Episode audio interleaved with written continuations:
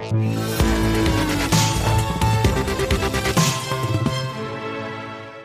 Peut-on parler de valorisation excessive des marchés financiers? C'est pas moi qui sors le terme, c'est la, BRI, la Banque des règlements internationaux, la Banque centrale des banques centrales, dans son rapport trimestriel euh, d'hier, donc qui emploie cette expression valorisation euh, excessive après ce puissant rebond euh, des marchés actions du mois de novembre. Bonjour Frédéric. Bonjour. Frédéric Rollin, conseiller en stratégie d'investissement chez Pictet, valorisation excessive en, en langage policé de banquiers centraux, des banquiers centraux, enfin de la BRI. Euh, voilà. Est-ce que c'est par les faits? Pardon, mais il n'y a que les faits qui comptent. Si on, doit regarder les chiffres. Ah, est-ce que voilà, les multiples de valorisation, est-ce que vraiment c'est excessif? Alors, c'est élevé, ils sont même historiquement élevés, donc on peut se poser la question, est-ce que quand ouais, un multiple de valorisation combien, est pas loin de, oh, ben, on est au-dessus de 20 pour les marchés actions européens, américains, on va être sur 24 à peu près, euh, d'ordinaire, on va se trouver voilà, autour de, de 16, 17 euh, de multiples de valorisation. Donc, on est quand même assez élevé. On n'est pas dans des multiples de valorisation proches. Voilà, vous vous souvenez de la bulle spéculative des années 2000, mais on est quand même plutôt sur des multiples qui sont euh, très élevés d'un point de vue historique. Donc à raison, valorisation excessive, enfin haute, en tout cas haute. Alors elles sont élevées, mais est-ce qu'elles sont excessives euh, euh, elles sont élevées aussi parce qu'elles regardent les bénéfices là courants. Mais quand on euh, regarde ce qui va se passer l'année prochaine, on, on voit que les, il va y avoir assez probablement une très très forte progression des bénéfices. Euh, ça, c'est un pari, c'est une anticipation. Qu'est-ce qui nous dit que ce sera le cas? Je veux dire, je crois que les hausses à venir sont euh, assez, assez importantes. On est... Alors, on, est, on a plus de 20% de hausse de bénéfices sur l'ensemble des entreprises, euh, l'ensemble des entreprises mondiales. après une baisse aussi de. Ah, après une baisse, alors j'ai pas, j'ai pas le chiffre, mais de, de un, peu encore, enfin, de cet ordre d'idée, voire supérieur. mais attention, ce qui se passe, c'est que on a une croissance économique cette année qui va être dans le monde de l'ordre de moins 3% moins de 3,8%, c'est notre hmm. anticipation. Elle sera l'année prochaine supérieure à 5%. Donc on a un gain en termes de croissance économique de l'ordre de 9%. Et ça, enfin, elle sera, elle sera, elle sera, elle sera, tout dépend. Elle devrait être, voilà. Devrait être, euh, encore une fois, s'il y a du stop and go sanitaire, s'il y a des nouveaux confinements, si la campagne de vaccination se passe pas exactement euh, comme on, pourquoi, on imagine. voilà, euh, pourquoi est-ce qu'on pense ça? Pourquoi est-ce qu'on pense qu'il y a un rebond aussi violent, aussi fort de la croissance économique Pictet, On est positif, on est optimiste. Alors sur la croissance économique, oui. Hein, pourquoi? Parce que bah, tout simplement, vaccination, vaccination de masse, c'est en train d'arriver. Alors il y aura peut-être des problèmes d'exécution. On a vu Pfizer notamment qui a été obligé de reculer ses, ses anticipations en termes de, quantité, mais on a derrière Moderna, on a AstraZeneca, et on voit qu'en Angleterre, c'est la vaccination commence. Hein, euh, projetons-nous euh, début novembre. Un début novembre, ce qu'on entendait, c'est ben voilà, la recherche euh, n'a jamais trouvé jusque-là de vaccin contre le coronavirus. Ça va prendre beaucoup de temps. Quelques semaines après, on a les premiers, les premières personnes qui sont en train de se faire vacciner. Cette semaine-là, euh, euh, l'autorité sanitaire américaine euh, pense, enfin va regarder la validation de ce médicament, donc une vaccination qui va commencer. Donc peut-être six mois difficiles à passer, mais derrière, eh bien, sortie de, de, de, crise sanitaire et donc assez probablement, eh bien, rebond des économies. Donc ça, c'est un premier point, avec un effet retard. Hein, euh, beaucoup, de bah, beaucoup de déstockage, on a produit peu, donc il va falloir produire plus. Et puis on voit les premiers signes d'une reprise aussi de l'investissement dans les entreprises.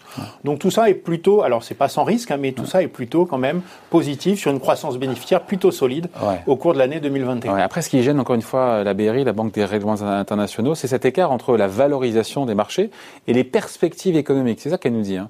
En gros, euh, le fait que la bourse retrouve ses, ses niveaux d'avant-crise, alors que la pandémie est là, que ça reconfine encore pour partir aux États-Unis, au Canada. Euh. Alors, c'est vrai que d'une certaine façon, on, a eu, on, va pas un peu trop loin les marchés. Dans le monde, quand on regarde euh, la, la, croissance mondiale, elle va pas retrouver en 2021 ces niveaux de, de début euh, de début d'année 2020. Hein, notamment en Europe, on va pas retrouver encore encore notre notre notre niveau. Donc on peut on peut se poser la question au fond. enfin, on va pas retrouver pardon la tendance de croissance hmm. qu'on devrait avoir. Donc on peut se poser la question. On est quand même dans une situation, même dans l'année 2021, qui va quand même être décevante par rapport au début d'année quand hmm. on savait pas que la pandémie arrivait. Et pourtant, on est sur des marchés d'actions qui sont sur des niveaux élevé. Donc ben voilà. il y a quelque chose. Voilà. Ce hiatus là voilà, il y, a quand même un hiatus. Mais, voilà, euh, donc il y a effectivement cette dynamique, mais oui, mais on part d'un niveau très très bas. C'est la question. Euh, nous, ce qu'on répond, c'est attention, c'est qu'entre temps, euh, les banques centrales et les gouvernements ont quand même fait beaucoup. Hein. Euh, déficit budgétaire aux États-Unis 20%, euh, déficit budgétaire en Europe probablement autour de 10%, des banques centrales qui sont encore là et qui nous ont dit hein, pendant euh, l'épidémie, nous, si l'inflation revient, on ne sera pas forcément mécontent, on la laissera filer un petit peu. On l'a fait, en tout cas, l'a dit très très clairement, la BCE l'a suggéré. Et donc ça, c'est quand même une situation au niveau des banques centrales qui est plutôt bonne. Aujourd'hui, au fond, eh bien, voilà, les dividendes ont baissé sur le CAC 40. Ils sont quand même un peu supérieurs à 2%, autour de 2,5%. Ils vont remonter.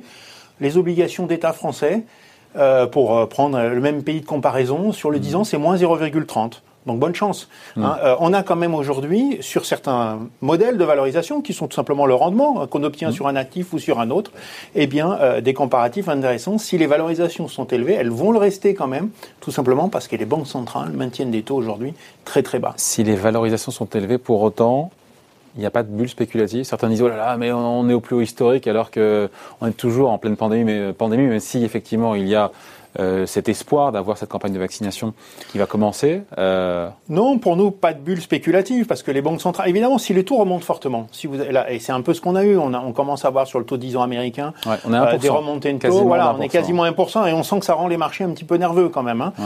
Euh, la, la, la, condition que je donne, c'est effectivement que les banques centrales vont être capables euh, de garder des taux bas. Ouais. Si les taux remontent avec les anticipations de croissance, à ce moment-là, les marchés sont trop chers. C'est plus ouais. la même histoire. Mais euh, nous, on pense que notamment la Banque centrale américaine, c'est la banque centrale des banques centrales. Hein. Mhm. euh, euh, J'irais juste, juste en dessous de la BRI, ouais.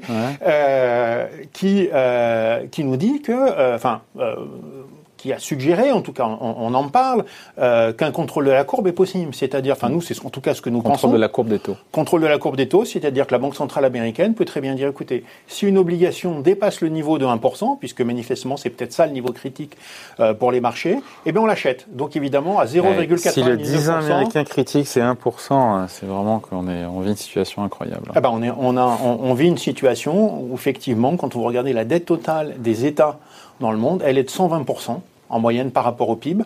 Euh, c'est un niveau qu'on avait atteint dans les années 40 avec l'effort de guerre. Donc effectivement, c'est une situation d'endettement aujourd'hui des États qui est exceptionnelle. Qui ne supporte pas, qui ne supportera, supportera pas d'avoir des taux d'intérêt. Ah non, les, les, taux. Alors, toutes les anticipations euh, positives sur les actions pour l'année 2021 seront balayées ouais. euh, si jamais euh, la Fed décidait de laisser filer les taux à la ouais, hausse. Bon, c'est pas c'est pas le scénario a priori. Non, mais c'est pas le scénario parce que la Fed dit clairement, en plus la Fed le, le dit, il existe encore des risques. Hein. Donc vaccination, euh, voilà, de masse, et puis aussi beaucoup d'entreprises sont en difficulté. Hein. Les banques, on le voit notamment en Europe, commencent à dire qu'elles vont peut-être pas forcément prêter. Donc les banques centrales nous l'ont bien dit. On a conscience quand même que la reprise va être forte, mais fragile. Enfin, ça paraît paradoxal, elle va être importante, élevée, il va y avoir un rebond fort, mais attention, ce rebond fort est dépendant de certains facteurs, et notamment de la santé, de que les entreprises retrouvent un peu de souffle. Et pour ça, il faut que les banques centrales soient, soient encore là. Voilà, donc valorisation excessive, encore une fois, des marchés financiers, on finit là-dessus. L'expression, vous la reprenez à votre compte ou pas Alors non? Non, non, non, on pense pas que ce, ce qui est excessif pour nous aujourd'hui. Alors après, je, je, on, on, pourra euh, juger de, de, ce que je dis, mais c'est peut-être un optimisme aujourd'hui qui est trop partagé. C'est pour ça que nous on pense peut-être à court terme peut y avoir un peu, un peu de consolidation parce que au fond, quand on regarde les investisseurs aujourd'hui, l'ensemble des investisseurs à, à, euh, dans les sondages auprès, euh, auprès euh, que, que, font les banques, ben, les investisseurs disent oui, on est surpondéré en actions. Vous regardez les enquêtes auprès des ménages américains, ils vous disent oui, on est, on est haussier sur les actions. Donc tout le monde est d'accord sur un scénario finalement qui est central, qui est tout à fait raisonnable. Mais attention, si tout le monde a acheté, il n'y a plus d'acheteurs. Hein, et euh, ça, euh, ça peut poser un, un, un, problème si jamais les nouvelles sont, sont, sont mauvaises. Donc peut-être, voilà, euh, on peut euh, peut-être attendre quelques semaines, on peut avoir une petite, petite consolidation sur les marchés, mais euh, sur un horizon de 12 mois, ça devrait être positif. Donc, positionnement excessif sur un consensus, malgré tout, qui est peut-être raisonnable, lui. Il ouais, faudra voir ce que nous donne le plan fiscal américain. Ça peut être aussi une, une Alors, ouais. donnée clé, ça, dans l'évolution du marché. Le, le, plan fiscal américain, aujourd'hui, il est, il est plutôt, euh, il est plutôt bloqué, donc ça, ça sera plutôt une mauvaise, une mauvaise nouvelle. C'est vrai que la campagne électorale américaine, elle continue. Hein. Euh, en janvier, vous avez les élections sénatoriales en Géorgie, et si les démocrates, il y a un enjeu énorme, hein, si les démocrates gagnent les deux sénateurs, c'est très improbable, mais s'ils gagnent les deux sénateurs, d'un seul coup, eh bien, on a Le une Sénat majorité repasse. démocrate au Sénat. Et donc là, programme Biden dans les ouais. grandes largeurs, c'est-à-dire pas forcément très très bon pour les marchés parce qu'il y aura une hausse des taxes, mais en revanche, très très bon par exemple pour les énergies propres, etc. Donc ça, il y a un enjeu quand même qui est massif et on voit bien qu'aujourd'hui, ben, peut-être, les républicains n'ont pas très envie euh, euh, de se mettre d'accord voilà, quand on a une, une, campagne aussi importante aujourd'hui. Alors est-ce que c'est nécessaire? Ça peut être une raison de consolidation, mais attention, euh, une déception hein, du marché, mais attention euh, quand même, ce plan fiscal n'est peut-être pas si nécessaire que ce que les démocrates disent. Hein, les ménages, le, le, plan de 2020 a été massif. Il y a une énorme épargne qui a été accumulée. il y a plein de ménages quand même qui se retrouvent sans allocation à la fin du mois. Là. Alors, il y a des, beaucoup de ménages qui se retrouvent sans allocation, mais d'un point de vue macroéconomique global, il y a aussi beaucoup de ménages qui ont accumulé beaucoup d'épargne et qui vont pouvoir dépenser. C'est ce qui était arrivé entre 2012 et 2013, hein, euh, où le Sénat républicain, à l'époque, avait refusé à Obama la prorogation de certaines mesures euh, qui avaient été prises au moment de la crise financière. Euh, on lui a dit non, cette fois-ci c'est terminé. Il y a eu une grosse baisse de revenus disponibles, mais elle avait été épongée par euh, les épargne euh, précédemment constituée par les ménages. Donc oui, il en faudrait un plan fiscal, mais 2200 euh, milliards paraît plus voilà un programme démocrate, je dirais. ça sera sûrement la moitié. Hein. ça sera d'abord pas, probablement pas plus que la moitié, sauf si en janvier on a effectivement une, une victoire un Sénat, démocrate. un Sénat démocrate, pas plus de la moitié. Mais quand on regarde finalement, pour les ménages en tout cas, encore la moitié serait suffisant probablement pour maintenir euh, une économie, une consommation à flot.